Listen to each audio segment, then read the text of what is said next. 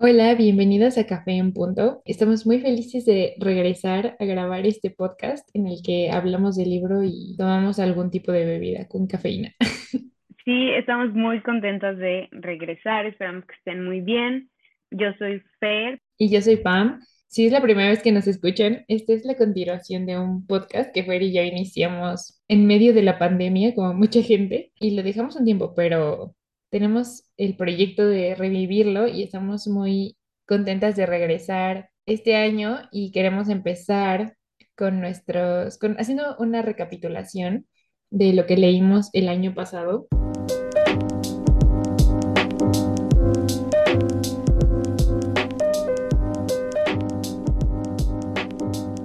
Para eso vamos a usar eh, esta aplicación de, de, Storygraph. No sé si la han escuchado. Yo acabo de convencer a Fer de que la bajara y que migrara todo, toda su data de Goodreads a, a Storygraph. ¿Qué te parece, Fer? O sea, quiero, quiero que me des tu opinión de newbie, primer usuario de, este, de esta plataforma de libros. La verdad entiendo por qué insististe tanto en que la descargara, porque Pamela me insistió muchísimo. Era como, guacala, ¿quién usa Goodreads en esta época? Lo cual tiene razón, ¿no? Pero tampoco es como que yo amara Goodreads, pero siento que era más como el hábito de que lo, lo estoy usando desde hace muchísimo tiempo, entonces me daba un poco de cosa cambiar a otra app. Pero justo Pam me dijo que la misma app de Storycraft te ayuda a migrar todos tus datos, todos los libros que tienes en Goodreads y justo cuando abrí mi perfil fue como la primera opción y todo ha sido muy muy sencillo. Sí he tenido algunos como bugs de que me marca algunos libros eh, como si fueran audiolibros o cosas así, pero en general creo que fue súper fácil y justo te da muchísima información sobre tus hábitos de lectura, no tan relacionados. También se pueden hacer challenges, ¿no? Como retos de número, pero es, es de lo que vamos a hablar también después, pero te da más información no tan cuantitativa sobre los libros que lees, que creo que está cool, ¿no? Porque leer no debería ser algo de que cuántos lees, sino la calidad o el estado de ánimo. Te da muchos datos muy interesantes. Sí, justo. Eh, a mí es lo que me, me, gustó muchísimo. De hecho, creo que me deberían de contratar como su sales manager o algo. Pero sí. Eh, a mí es justo lo que me gusta mucho. Y justo he estado viendo también muchos videos, podcasts, bueno, y escuchando podcasts de gente que más bien ellos como que, bueno, hacen su propio como template de Excel, su plantilla de Excel para recaudar todos estos datos que les son más útiles, pero yo la verdad soy una inútil de Excel. Para mí eh, esta, esta, esta, aplicación es mucho mejor, la verdad, a toda la gente que conozco que sé que le gusta leer, la verdad lo, los convenza de, de, migrar de Goodreads. Además, te da gráficas. Siento que, por ejemplo, Goodreads solo te daba como números y estos son gráficas y a mí que me gustan las cosas visuales. Sí, es como un tipo Spotify Wrapped, pero de libros. Pero de libros. Y la verdad, eh, ya no sé si, bueno, no sé si lo puedas ver, no sé si tampoco puedo yo ver el mío, pero de hecho también hicieron un wrap-up como el tipo Spotify, pero de, de, tus libros y estuvo, estuvo muy cool. Lo voy, voy a tratar de buscar el mío. Cool. Ah, sí, sí, sí, aquí pues, aparece. Ve tu Reading Wrap-up del 2022. Ajá, exacto. Entonces, siento que estaría cool que ah, después hicieran, que desarrollaran la aplicación para que pudieras compartirlo en tus redes sociales. Sí, eso estaría cool. Esto sí me enorgullece. Bueno, obviamente como primer dato que te arroja es la cantidad de libros y el número de páginas que leíste. Para mí era un dato importante antes, porque sí me preocupaba, bueno, no es que me preocupara como que algo que, que necesitaba, pero sí leía, o bueno, es reciente que cambié como esta mentalidad de leer menos, pero bueno, siempre he leído poco, pero vaya, no, no, alcanzar un número, sino realmente ser más consciente de mis lecturas. Y habíamos platicado de esto, Fer, porque ah, hubo un punto en nuestra, en nuestra vida universitaria que era como mucho, mucha competencia acerca de lo mucho que leías o lo poco que leías. Sí, es que para los que no saben, Story time. Pamela y yo nos conocimos en la universidad y las dos eh, empezamos a estudiar literatura latinoamericana. Y creo que, obviamente, si estudias literatura, pues te gusta leer, ¿no? Pero sí, justo era un ambiente un poco tóxico de ver quién leía más y siento que un poco me no que me haya arruinado la experiencia de lectura, porque también creo que leer un texto con, una, con un guía crítico, como puede ser un profesor, es muy enriquecedor, pero más bien el ambiente como social, era como ver quién lee más libros y, y ya, ¿no? O sea, también hay mucho como ¿Cómo se dice en español? O sea, como shamear a la gente por sus gustos de lectura. Pues hacerlos, pues sí, la verdad, hacerlos sentir como avergonzados. Creo Exacto. que vergüenza es la palabra más cercana. Decir como de, ay, qué hueva que lees eso, o deberías leer algo más complejo, o lo que sea, ¿no? Entonces, la verdad creo que hay mucho valor en, en, o sea, hay muchísimos textos que ahora consideramos como wow, ¿no? O sea, pensando en James Joyce, y cuando fue publicado la gente decía como, ¿qué es eso? Eso no es literatura. Y todavía hay mucho de ese esnovismo en el, en el ámbito académico de, de las letras que es, es, muy triste, ¿no? O sea, por ejemplo, yo soy súper fan de Harry Potter y sí, sí releí Harry Potter cuando estaba en la universidad y varias eh, compañeras era como de, güey, qué oso que estás leyendo Harry Potter. A y a esta edad. Pero sí, o sea, es, es triste porque de, de, alguna forma estas cosas de leer más y leer cosas serias, o sea, no son metas que tú tienes, porque creo que todos empezamos con el amor a la lectura como algo genuino, de algo, ajá, algo inocente y algo que me hace, que te hace sentir bien, que quieres desarrollar más y ah, para mí es importante pensar en la literatura como un medio de comunicación, ¿no? Creo que hay mucho valor en la experiencia eh, que compartimos con un autor y con otras personas, las comunidades que creamos, no solo en, wow, yo sí sé usar palabras de cinco sílabas y tú no. También luego ya entrando un poco, que eso fue para mí después de la carrera en el ámbito de Bookstagram, es como de, yo leí 200 libros este año y es como, o sea, sí, pero algunos de nosotros tenemos que trabajar y estudiar y, y o sea, y también, ¿cuál es el sentido de leer 200 libros solo por leer 200 libros. Justo cuál es el sentido si,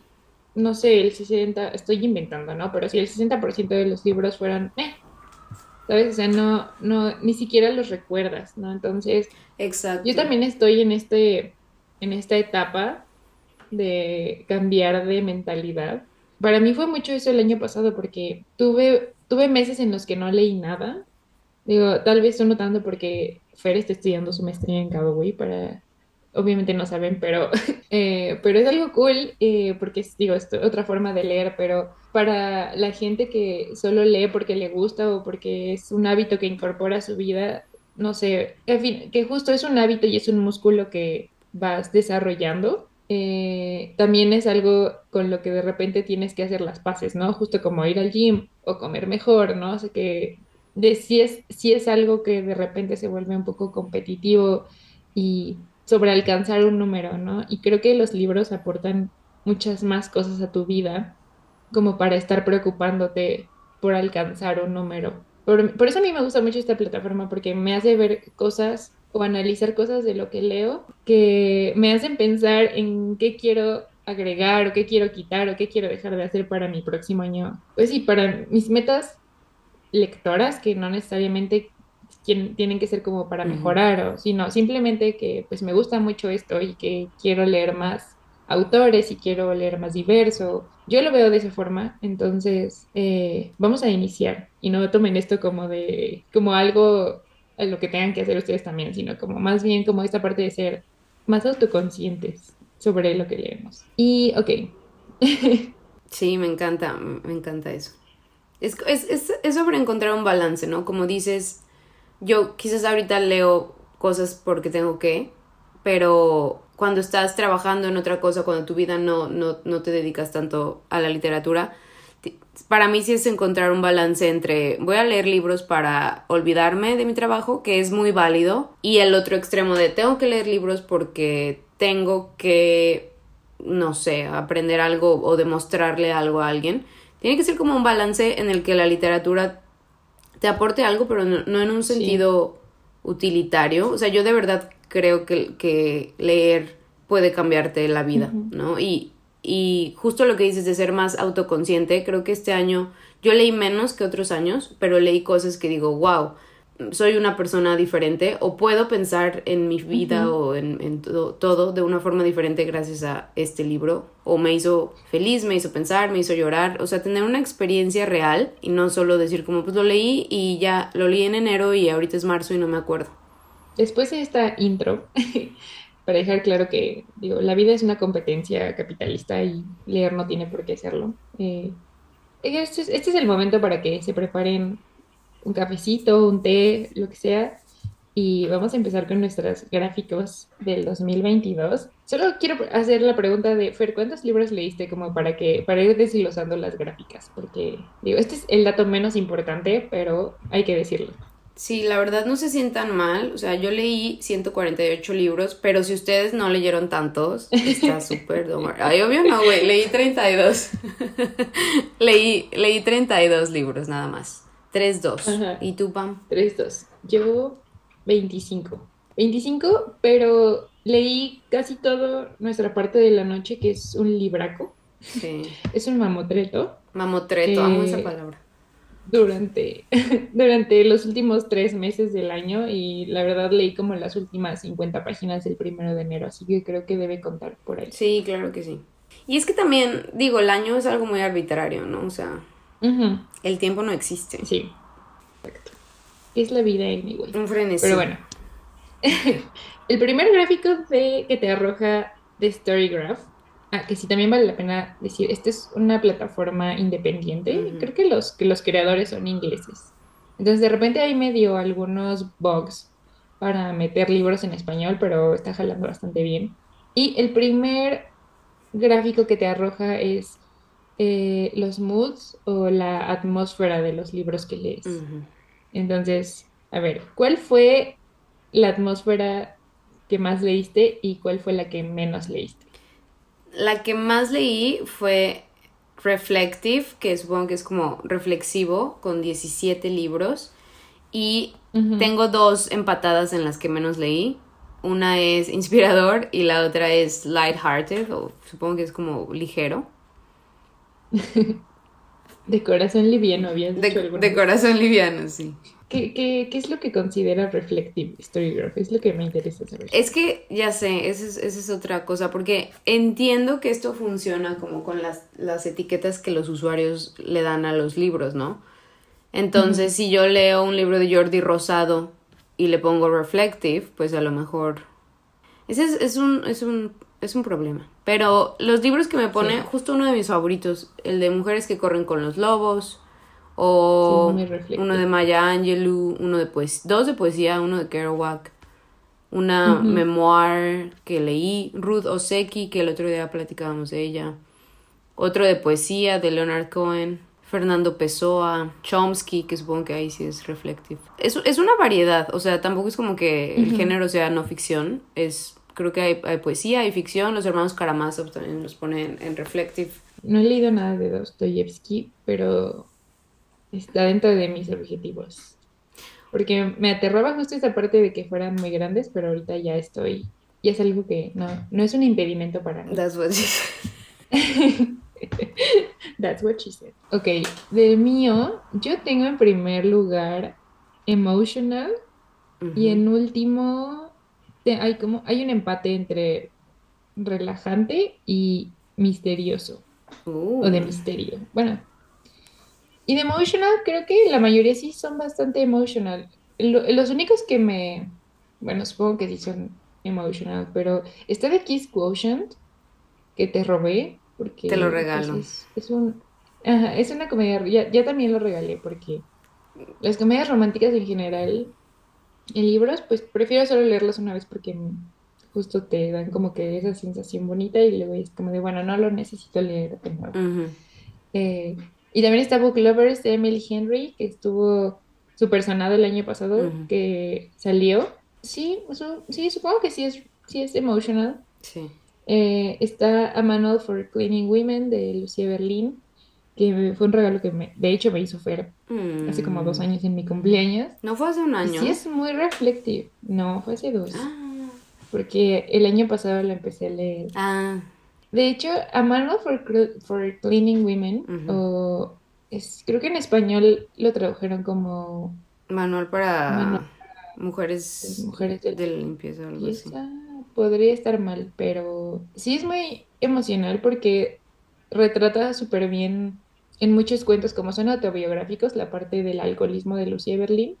Ok, tengo Pachinko, The Year of Magical Thinking, de John Didion, que le que estoy guardando, que le estoy guardando a Fer en lo que regresa de su intercambio. eh, está Heartstopper, que sí es súper emocional. No sé si viste la serie. No, pero sí tengo muchas ganas. Todo el mundo dice que está súper bonita. Sí. Es súper bonita y porque retrata muy bien, bueno, no sé porque no, no es algo que yo haya vivido, pero es bonito ver historias eh, de la comunidad LGBTQ más, eh, que, que son que retratan cosas bonitas, ¿no? Que, que no, no todo es rechazo y... Ay, sí, no todo es trágico. Sino que pueden, sí, no, y este, siento que es bueno para, para las nuevas generaciones. Eh, está Crying in Age de Michelle Sonner. Muero por leer ese. Es increíble. Es, es, es, algo interesante que también he estado pensando, como esta relación con las mamás, pero ese es otro tema. Eh, está The Bluest Eye, de Toni Morrison. Fue mi primer Toni Morrison. De verdad que esta mujer tiene una forma de, narrar muy especial y específica de ella. Está, está muy interesante. A mí me gustó mucho. Estoy emocionada por leer otras cosas de Toni Morrison. Ay, quiero. Por supuesto está Beautiful World, Where Are You, que fue una decepción para mí, que amo a Sally Rooney. Y ya, ah, leí The Mothers de Brit Bennett. Lo había olvidado, pero también me, me gustó mucho. O sea, se desarrolla en, en California y es esta eh, comunidad de una iglesia y obviamente habla y todo es, son historias paralelas de diferentes mujeres y de su relación con la maternidad. Está muy interesante. Qué cool. Fíjate que sí es, es un tema que siento que hasta ahora se explora más. También me acuerdo que en otro episodio del podcast hablabas de Ariana Harwicks, ¿no? Que tiene un libro eh, también, más bien como de, no que la maternidad no se haya explorado antes, pero sí una maternidad no idealizada, ¿no? También como este de, Guadalupe Net, el, de... Ay, ¿cómo se llama? La hija única. La hija única. Sí, yo también, me, me, ha gustado mucho este, todas estas historias que han salido relacionadas a la maternidad y que justo exploran todas estas partes no, no tan bonitas, ¿no? Que no es como de, ay, pues ya eres mamá y, obvia, y es como a huevo que tienes que amar a tu hijo y ponerlo a él sobre todas las cosas y dejar un poco de ser mujer. Sí. Entonces. Sí, justo este año. Eso me atrae mucho. El, este año no, el año pasado. Bueno, como Pam ya, ya les mencionó, yo estoy estudiando una maestría en Irlanda y eh, como mi maestría es, es, en literatura y publishing, que, que, eso también me causa conflicto porque no hay una palabra, o sea, en español podemos decir edición, pero en realidad el publishing es la publicación de libros. la industria editorial. Ajá, e incluye no solo la editorial, sino marketing, publicidad, etcétera, digital publishing, o sea, eh, no es solo editar un texto, pero justo tuve la oportunidad de conocer a una autora que está pegando mucho aquí en Irlanda que se llama Sophie White. Y ya me aventé dos libros de ella. Eh, estoy leyendo el segundo, justo tiene estos temas. Tiene como una influencia. Se parece mucho a, la narrativa de Otessa Moshfegh. Es una novela que se llama Where I End, se acaba de publicar. Pero justo es de esta relación como conflictiva madre-hija. Y tiene otro libro que se llama Corpsing, que es sobre su embarazo y maternidad, depresión, adicción. Entonces, Sí, o sea, me da gusto ver que es un movimiento global, que las mujeres estén retomando y reescribiendo la maternidad. ¿Ves? Por eso me gustan este, este tipo de gráficos, porque te da la pauta para hablar de todos estos temas. Y ves el libro de Sophie White, de Sophie White me, me dieron muchas ganas de leerlo. Y se me hace muy interesante el título de Corpsing, porque Corpse es, es el cuerpo muerto. Sí, es muy interesante. Sin alma o sea, creo que a mí sí me gustan mucho las cosas como creepy, me gusta mucho la literatura de horror, terror, misterio. Y Sophie White se hizo famosa porque tenía un podcast que se llama The Creep Show. Todavía tiene un podcast que se llama The Creep Show. Y hablan de cosas...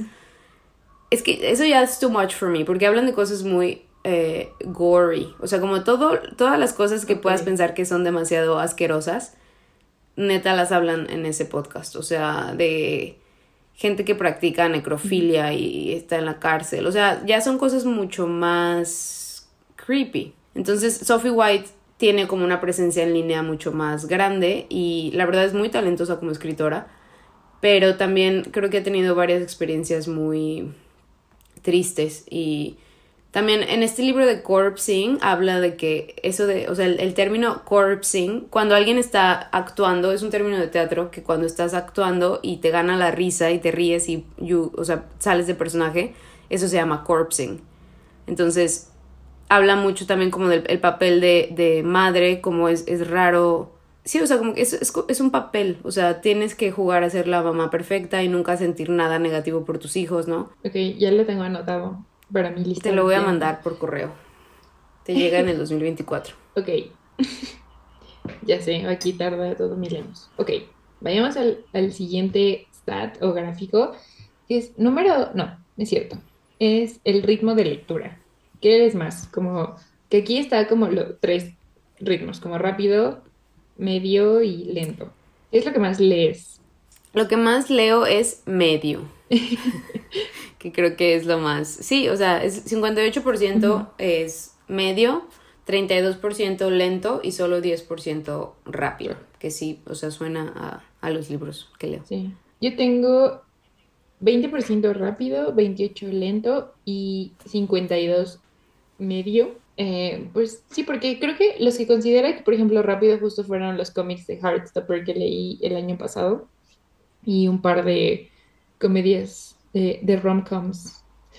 Eh, pero sí, tiene sentido. En general, sí, me gusta leer como de un ritmo medio porque mi atención es muy dispersa y me cuesta, me ha costado, y justo porque estoy trabajando en restablecer mi relación con la lectura, eh, descubrí que el año pasado a mí me funcionaba leer más ese tipo de libros y creo que este año voy a intentar con libros que requieran más atención de mi parte.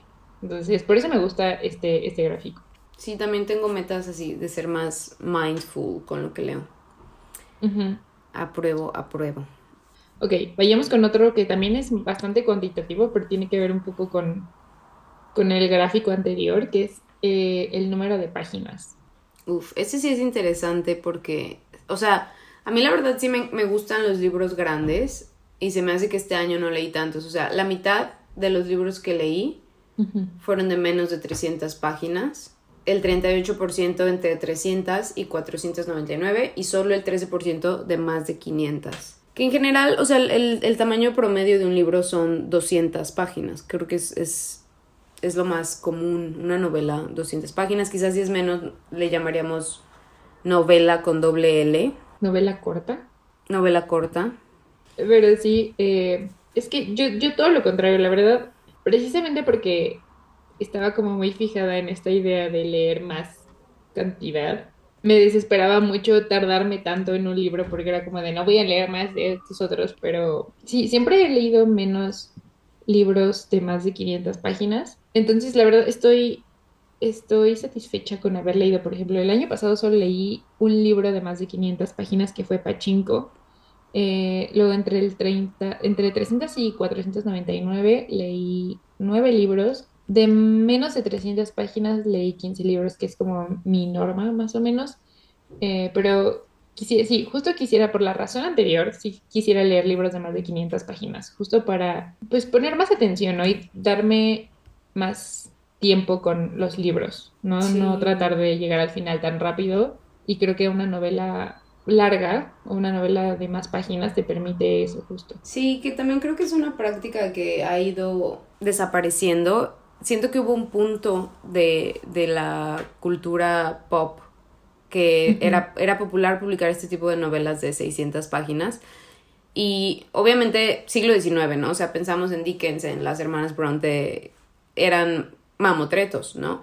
Y es, es, muy triste porque cuando, cuando yo empecé a leer, que era, o sea, chiquita, quizás 12 años, me emocionaba mucho leer un libro grande. O sea, cuando vi, vi las páginas que tenía Harry Potter 4, yo quería llorar de felicidad porque significaba que iba a pasar más tiempo leyendo ese libro y era como el, eso me daba muchísimo gusto, ¿no? Y luego ya empecé a leer cosas tipo Jane Eyre y decía, wow, son 500 páginas, puedo pasar muchísimo tiempo con este libro, o sea, como que es más historia. Y ya cuando estás en un punto utilitario de que, ah, tengo que leer esto para una clase, tengo que hacer esto, como que ya es, eso me parece triste, ¿no? Y también hubo un boom cuando éramos adolescentes, o sea, todos esos libros de Game of Thrones o The Shadow of the Wind, eh, La sombra del viento de Ruiz Zafón y ¿cómo se llama el otro? O sea, como fantasy así. Eran muchísimas páginas y o sea, como que a, nadie le molestaba porque tal vez no teníamos esa cultura de que... Es que, bueno, cuando yo era chiquita era ser loser leer. Sí, era un poco. era loser, pero en mi mentalidad era como de, she's not like other girls. A veces como de, porque también estaba este arquetipo tipo Bella Swan. Obvio es como de, no me gusta nada de lo femenino y así como que girly stuff, ¿qué es eso? Yo soy clumsy y me gusta leer y sí. Converse negros y she's not like other girls. que, ajá, o sea, era como un poco eh, abrazar ese aspecto de, de, ti, pero también era un poco porque, o sea, ¿por qué no puedo disfrutar de estas otras cosas que también me llaman la atención, no? Claro, y no hay nada más femenino que leer un libro. Exacto. O sea, digo, la novela se pensó para mujeres. Excuse you, but... Pero lo que decías también es cierto. Yo recuerdo que por ejemplo, no, no tenía o no tenía como un parámetro de comparación de cuántos libros iba a leer, o sea, comparado con alguien más, vaya. Entonces, con que para mí hayan sido cinco libros, pero por ejemplo, yo recuerdo que a mis 15 años leí Cumbres Borrascosas y Lo que el viento se llevó, que también son libracos. Uf, Lo que el viento se llevó son mil. Son mil páginas. Pero, no, pero no quieres que acabe. No, o sea, era como de ni siquiera quiero leer tanto de esto porque quiero que se quede más tiempo conmigo. Entonces... Una experiencia más auténtica de, la lectura. Creo que para mí es como un punto en el que quiero, quiero trabajar este año, como que volver a esa parte. Pues bueno, mejor antes de que nos descarguemos, pasamos a la siguiente eh, categoría, que es, ¿qué leíste más, Pam? ¿Ficción o no ficción? Eh, ficción, obviamente, siempre es lo que más leo. Eh, ha habido años en los que, en los que no leo ficción, pero últimamente lo he estado tratando de hacer también más. O sea, activamente elegir más no ficción, porque sé que es algo que casi no leo. Y, por ejemplo, es que la no ficción en español es, es un tema, ¿no? Porque digo, en español no existe el término no ficción, o sea, como que hay bastantes géneros, pero me gusta que se esté adoptando más por esto, por el término en inglés, porque abarca un montón de cosas, ¿no? O sea, eh, autobiografías, biografías, ensayos. Por ejemplo, eh, este año leí, bueno, el año pasado leí A Field Guide to Getting Lost por justo recomendación de Fer y es un libro que incorpora un montón de géneros, ¿no? Es un poco biografía, pero también habla de historia y de geografía y de ah, artistas, ¿no? Entonces, la pregunta es, eh, la respuesta es leí más ficción. No, pero es que justo, o sea, yo también trato de leer más no ficción y siento que, o sea, no ficción está bien porque decir es un ensayo puede ser reductivo, sobre todo con libros tipo, yo también leí uno de Rebecca Solnit este, el año que acaba de terminar, que es Wanderlust, que es justo como, o sea, ella escribió Wanderlust en los 90 y sintió que le faltó desarrollar cosas y luego escribió A Field Guide to Getting Lost. Entonces es como son como libros hermanos de alguna forma. Y no, o sea, no puedes decir que es autobiográfico porque no es realmente una autobiografía. También tiene de ensayo, tiene historia, entonces, sí, la no ficción es, o sea, la poesía puede entrar en no ficción, ¿no? Pero también hay, hay poesía que es ficción. Entonces, para que, o sea, las etiquetas no hacen más que limitar. Y hay poesía que es autobiográfica. ¿No? Por ejemplo, Emily Dickinson habla mucho de su vida en su, en su poesía, entonces también quiero incrementar mi número de no ficción. Ya también tengo un libro que compré hace como dos años también de Rebecca Solnit que se llama An Encyclopedia of... Creo que lo tengo aquí. Uh, The Encyclopedia of Trouble and Spaciousness. es que acabo de voltear porque lo tengo en mi, como en mi mesita de, de libros. O sea, como que lo que quiero leer inmediatamente. Entonces, Creo que Solnit es increíble. Sí, yo igual quiero leer, estoy leyendo uno de Susan Sontag y justo se me hizo raro. Un photography. A un photography, ajá. Y, y, el que quiero leer después también es no ficción. Entonces como que digo, debería leer ficción. Es uno que he visto mucho en Instagram que se llama Funny Weather, Art in an Emergency. de Olivia Line. Muy bien, ese también lo tengo súper en mi lista. Tengo muchísimas ganas de leer ese libro. Y justo, yo también estoy leyendo no ficción ahorita. Es, es raro, eh, porque de los libros que he leído este mes, los dos han sido no ficción. ahorita estoy leyendo eh, El peligro de estar cuerda, de Rosa Montero. Está interesante. Eh, es un poco hay capítulos autobiográficos, pero habla mucho de la locura en los escritores específicamente, ¿no? Entonces como que va un poco de la mano eh, la locura, porque escribir te salva de la locura. Eh, entonces también por, por eso hay muchos escritores que han tenido problemas, no sé, oye, artistas en general, ¿no? Que han tenido problemas mentales, pero por ahí aborda eso y está, y de hecho, solo porque mencioné a Emily Dickinson, el libro es este, el título del libro viene de un poema de Emily Dickinson. Ah, qué cool. Sí, no, de hecho, justo lo noté. Ahora estoy llevando esta libreta de Common Book Place. Nunca he leído a Rosa Montero, pero he escuchado buenas cosas. Está, está, está interesante. Y justo ahí está este cachito, este poema de Emily Dickinson que dice, yo creo que fui encantada cuando por primera vez Niña sombría leía aquella dama extranjera. Lo oscuro sentía hermoso. Fue una divina insanía si el peligro de estar cuerda volviera yo a experimentar ese antídoto, el volverse hacia tomos de sólida brujería. No sé cuál es el que está en, ajá, porque tiene una compilación, lo voy a buscar en, en inglés, pero está, está cool. Qué cool, sí, tengo muchas ganas de leerlo, sí suena, suena interesante. Y, ok, Ahora vayamos a los géneros. Muchos géneros. Está padre porque como que te los desglosa y obviamente te aparecen en The Storygraph muchísimos géneros, aunque no sé, no hayas leído tantos, porque lo que decíamos, hay libros que son muchas cosas, que no es solo una etiqueta. Pero bueno, según The Storygraph, ¿cuál fue el género que más leíste? Tuve en empate misterio y literario lo que sea que eso signifique. Literary. Ajá.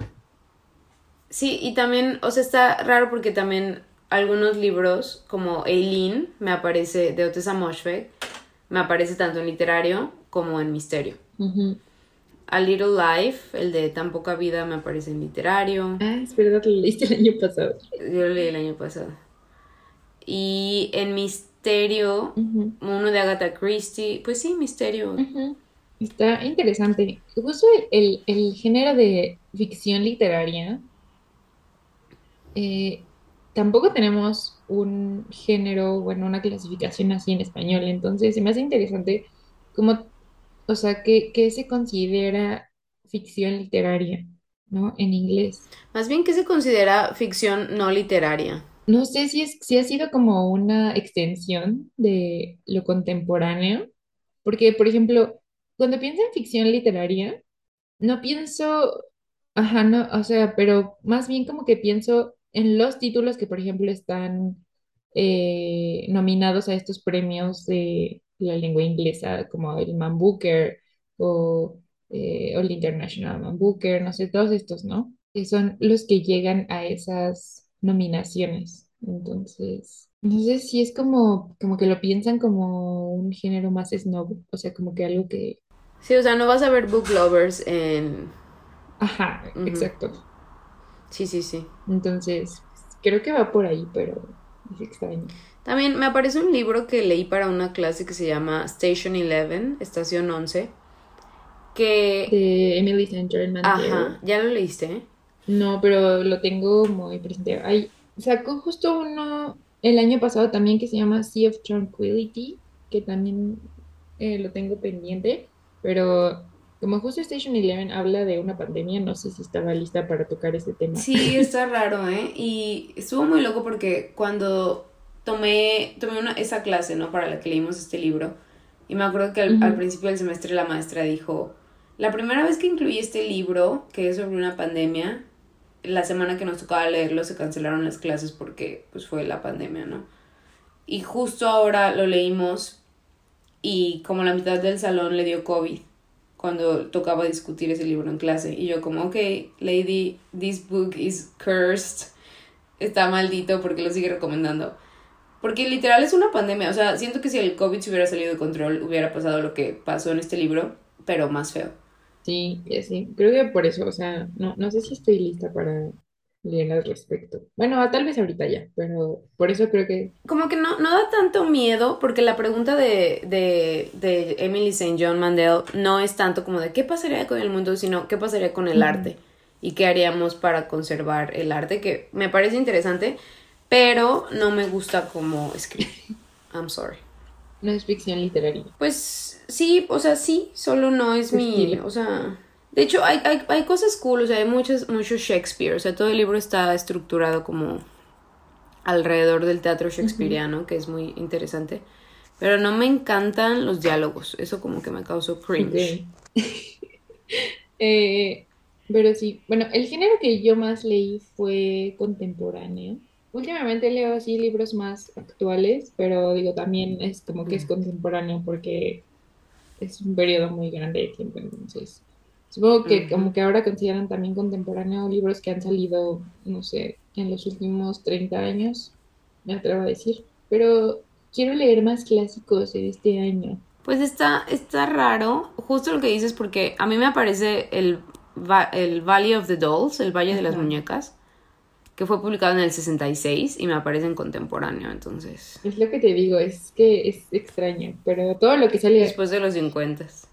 sí, pero mucho de esta ficción literaria que se publica ahorita también está considerado, considerado como literatura contemporánea. Ok. Pero también libros de los 60, entonces... Pues Valley of the Dolls está horrible. Y lo he escuchado un montón. Hay portadas muy bonitas de Valley of the Dolls. sí, la portada fue lo que me vendió. I'm a graphic designer. Graphic design is my passion. Digo, o sea, sí lo leí. Está muy entretenido, pero no se lo recomendaría a nadie.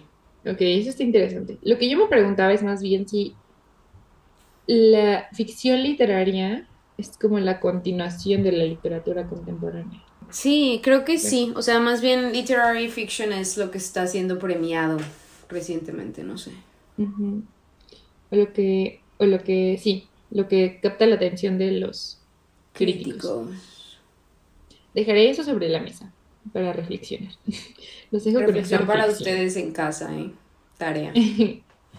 Tarea. Eh, ok, luego van como tags que es como los shelves, o bueno, las, los estantes que manejaba Goodreads, pero no sé, yo no tengo mucho que comentar ahí porque como que no lo tengo bien arreglado. Eh, yo también tengo un desmadre, prefiero no. Sí, prefiero saltármelo. Entonces, veamos que en el formato, ¿qué lees más? ¿Impreso o digital? Impreso. Sí, Mucho más, 84%. Yo 64, pero solo porque me dieron un Kindle de Navidad del año pasado, bueno, antepasado, y lo he estado usando mucho. Pero acá en México no tenemos este, una red de bibliotecas tan fuerte como en otros países de primer mundo y vaya, no podemos usar esta cosa que usa la gente como Libby y así. Entonces yo tenía una página clandestina que el FBI ya clausuró, ya bajó, entonces ya no, ya no tengo mi fuente de libros para leer de Kindle y me niego a comprar libros digitales. Sí, es que también yo la verdad me siento afortunada de que he podido sacar muchos de la biblioteca. Porque me, me canso mucho, o sea, como que, como yo no tengo Kindle, tengo que leer eh, o en mi compu o en algo así brillante. Ajá. Me acuerdo que leí, leí Carrie de Stephen King en mi iPhone y fue como o sea, me quedé ciega. ¿Cómo pudiste? Pero es que está, está, está muy bueno porque está, fue la primera novela que escribió Stephen King y está mala, o sea, está mal escrita, o sea, es una mala novela. Y también él lo dice en On Writing, o sea, es literal una novela donde puedes ver como todas las costuras de la trama y es literal como un ejercicio de escritura, y eso está interesante. Pero también está entretenida. ¿Hay algún autor que leíste más en el 2022? Stephen King. Stephen King. Leí cuatro libros de Stephen King, dos de Otessa Moshfegh y dos de Daphne du Maurier. Bueno, por leer Rebeca. Porque siento que ninguna de las películas le hace justicia. No, Rebeca es increíble. Aparte, este año leí otros dos que fueron también adaptaciones de Hitchcock, porque me, me encantan las películas de Hitchcock. Entonces, Rebeca tiene una película de Hitchcock. Leí Los pájaros, o sea, leí un libro de cuentos que me regaló una amiga de, Daphne du Maurier, y uno de ellos es Los pájaros, que también es película de Hitchcock, y otro que se llama Jamaica Inn, que también la adaptó Hitchcock. ¿Y tú, Pam? ¿Hubo alguien que leíste más? Eh, solo a Alice Ousman, que es la autora de Heartstopper, porque leí los cuatro cómics. No los leí impresos porque los tiene gratis en su página de webcomic. Entonces, si a alguien le interesa, están ahí en la, en la, web. Ah, lo pondré. sí, lo pondré en la. Pondré el link en las notas del podcast por si a alguien le interesa. Pero está cool. Eh, digo, no los leería otra vez, pero es, o sea, es una historia bonita que la verdad me, me, quedó, me quedé muy picada con la serie, entonces por eso los terminé leyendo. Pero también quiero hacer eso quiero hacer más eso este año, ¿no? O sea, leer más obras de autores que sé que he disfrutado mucho. Y, ya, solo Alice Ousman.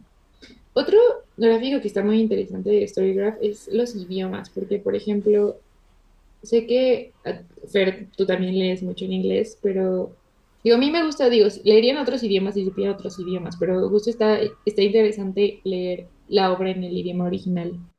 Entonces, o sea, yo tengo estas dos gráficas de inglés y español.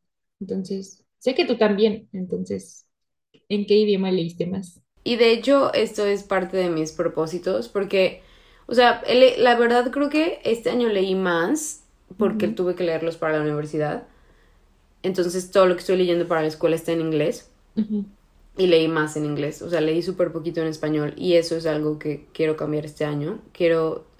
Tengo muchísimas novelas. Eh, que necesito leer de autores latinoamericanos y no he tenido oportunidad y aparte es súper caro encontrarlas aquí. Y obviamente no voy a leer una traducción al inglés de Mariana Enríquez, ¿no? O sea, entonces, también, o sea, yo estoy prácticamente homeless, no sé por qué sigo comprando libros y en algún punto los voy a tener que trasladar a otro lado, o sea.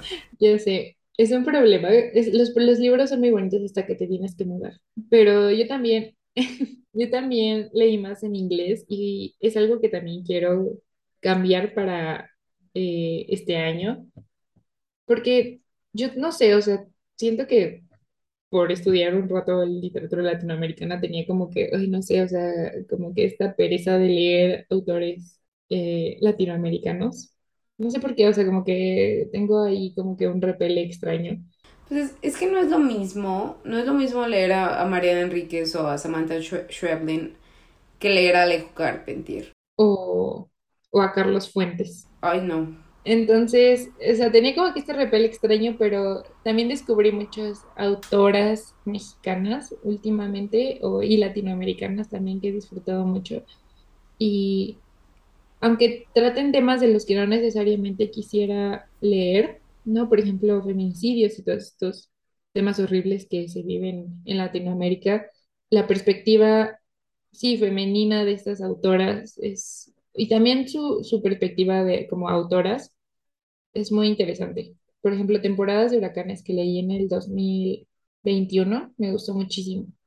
Entonces, es algo que quiero, quiero seguir haciendo. Sí, yo también. Y, y me habías recomendado también a Ave, ¿cómo? Barrera. Ave Barrera. Sí, leí Restauración. Si no estoy mal, es su primera novela y también estuvo muy galardonada en México. Pero está, está muy, está muy cool porque siento que incorpora muchas cosas actuales, ¿no? O sea, con las que te sientes visto, ¿no? O sea, que por ejemplo, al leer otros autores extranjeros, obviamente no. Está muy cool. Eh, también la recomiendo. El libro que leí fue Restauración. No sé si lo dije, pero es Restauración de Ave Barrera. Lo publicó Paraíso Perdido. Ese editorial está muy cool y últimamente tengo mi ojo en varios títulos de ellos. Publican a varias mujeres. Sí, fíjate que yo también me quedé con la espinita de leer varias autoras. Entre ellas el nuevo libro de, de Cristina Rivera Garza, que lo he visto mucho en Goodreads, el de Andamos perras, andamos diablas. Ese, ese lo quiero, tengo muchas ganas de leerlo. Sobre todo porque el título está increíble. Ah, creí que había sido el, verano de... Ah, ese es, el que es sobre su hermana, creo.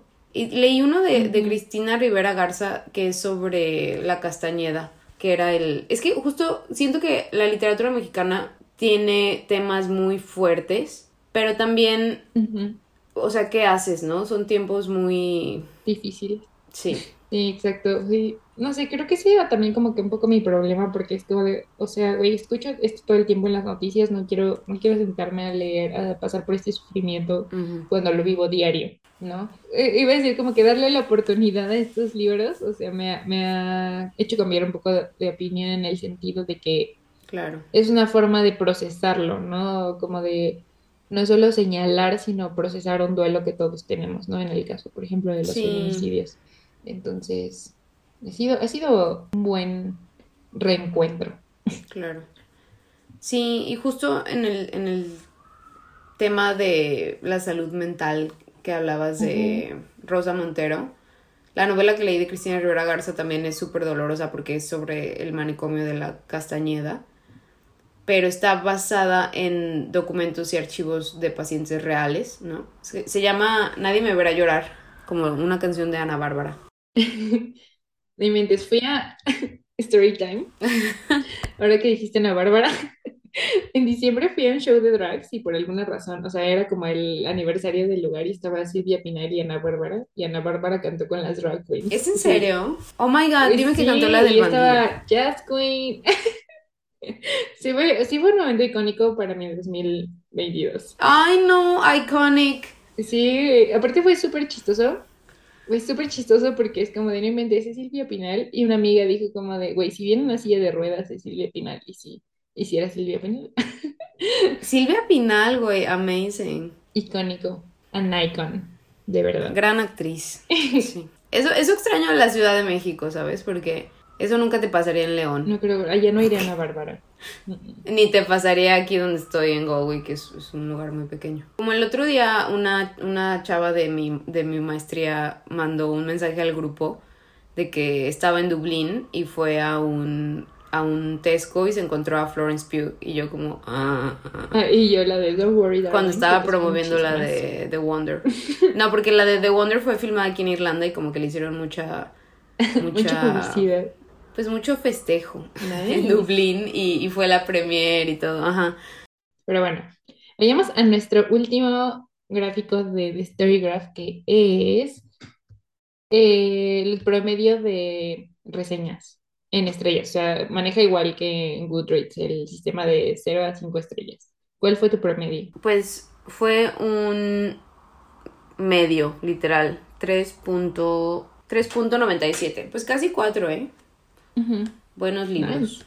¿Y tú? Yo también, justo 4.26.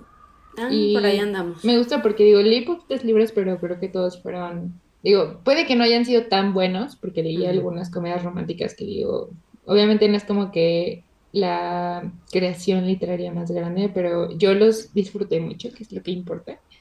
Entonces sí, estoy, estoy contenta. Creo que estoy viendo y la reseña más baja que vi fue de tres estrellas y fue uno que se llama Boy Parts de Elisa Clark, que leí eh, en conjunto con una chica que conocí en Bookstagram que se llama Sara, que es súper linda. Mm. Eh, su username es arroba Elvira, Elvira Reads. Está bien cool este libro. Bueno, no está tan cool, es, extraño.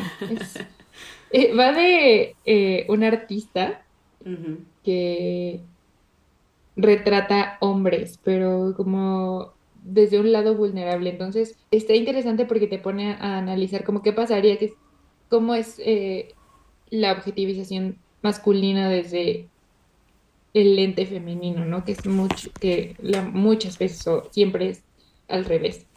Entonces, claro. Y hay como que otros temas ahí como, ajá, de salud mental, de desórdenes alimenticios y como que expectativas de que espera la sociedad de ser mujer, entonces está, está cool. Pero está fuerte y de repente como que... Pero tuve muchos libros también con cinco estrellas, lo cual está cool. Sí, yo igual, de hecho fue poca diferencia y a nada le di menos de tres. Entonces, ganando como siempre. Ok. Y bueno, con estos, ¿cuáles fueron tus libros favoritos del año? Uf, esta es mi parte favorita. Fíjate que leí muchas, ya soy una señora, ya empiezo todas mis frases con fíjate, perdón. Pero leí muchas cosas diferentes. Entonces, leí uno que se llama There There, en español está ni aquí ni allí, de un autor nativo americano eh, que se llama Tommy Orange. Ese también fue como un descubrimiento porque es una novela súper... Es polifónica, en el, o sea, porque tiene muchísimos personajes y cada capítulo está narrado desde un personaje diferente y son personajes que tienen alguna conexión o algún...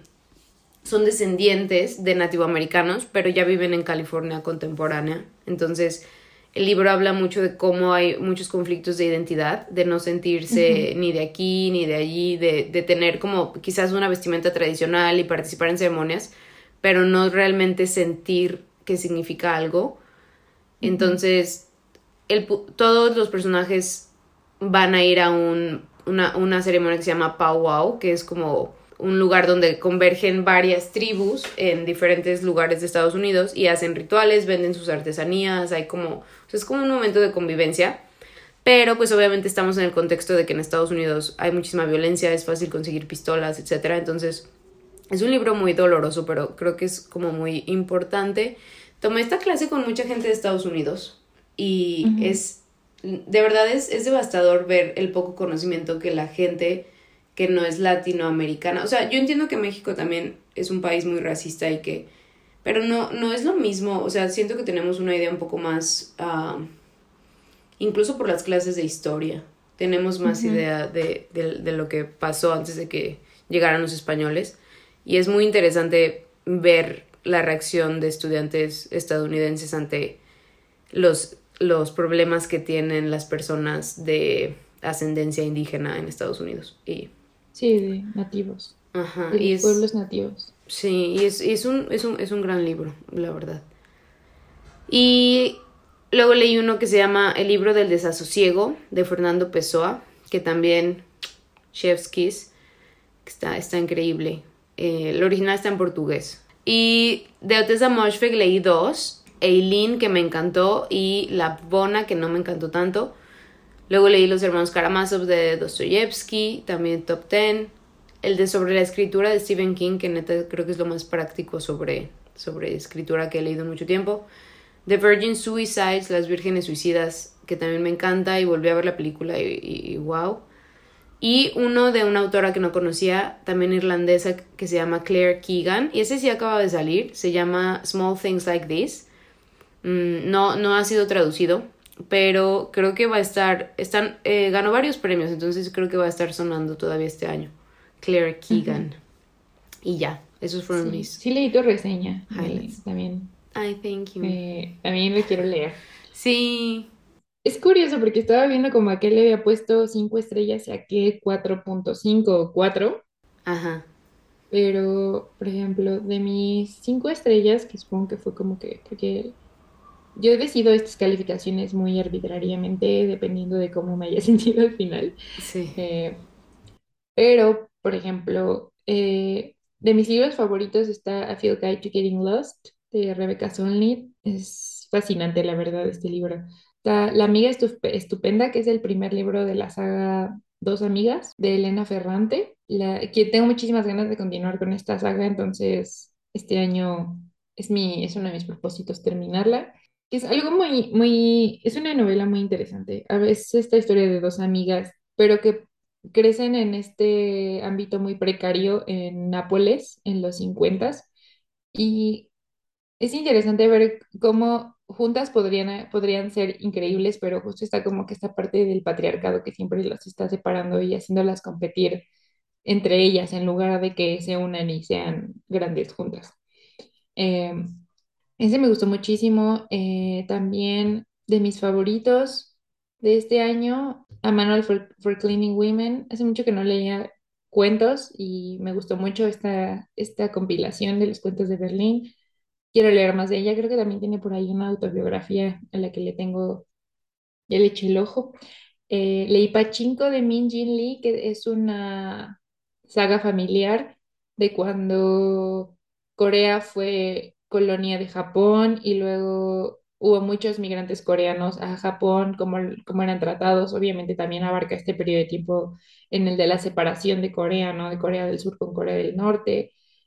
Favorito también del año pasado, Crying in H Mart de Michelle Sonner, que ya había mencionado, pero es una es una autobiografía de la historia de Michelle Sonner, que es la vocalista lead singer de Japanese Breakfast, y de su relación con su mamá cuando ah, le detectan cáncer, creo que es estómago, entonces como que es mucho su relación un poco antes, o sea, como que haciendo esta digresión en su vida, o sea, contando su infancia, luego la parte de la enfermedad y la parte del duelo de cuando muere su mamá, eh, es, muy interesante y, y también está Aileen en mi top, en mi top de libros.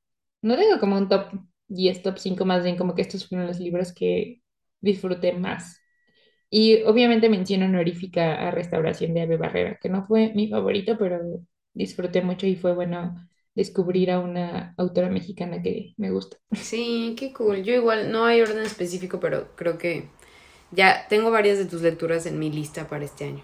Pachinko también tengo muchas ganas de leer. Pero bueno, creo que con eso eh, vamos a dar por concluido el podcast de esta semana. En la siguiente semana vamos a hablar de más a fondo de nuestros propósitos de lectura para el 2023 y no sé, unos tips de cómo ser más quizás autoconscientes a la hora de, de escoger libros y de ser lectores. Sí, muchas gracias por escuchar y estén pendientes porque tenemos muchas rants preparadas para el siguiente episodio y también, no sé si tips porque yo la verdad como que apenas estoy viendo qué onda, pero les vamos a decir, les vamos a compartir nuestras experiencias. Yo tampoco soy autoridad en el tema. Taylor Swift diría, Dear Reader. No, justo pensé en eso, Pamela, justo pensé en eso. Sí. Yo, es que aquí somos Swifties. Sí. Pero ¿cómo ves esa frase, Dear Reader? Never take advice from someone who is falling apart. Eso aplica aquí perfecto. Pero bueno, si le sirve algo, Ajá, adelante. Sí. Y bueno, eso es todo de nuestra parte. Esperamos que nos escuchen en el siguiente episodio de Café en Punto. Estamos muy emocionadas de regresar a hacer este proyecto.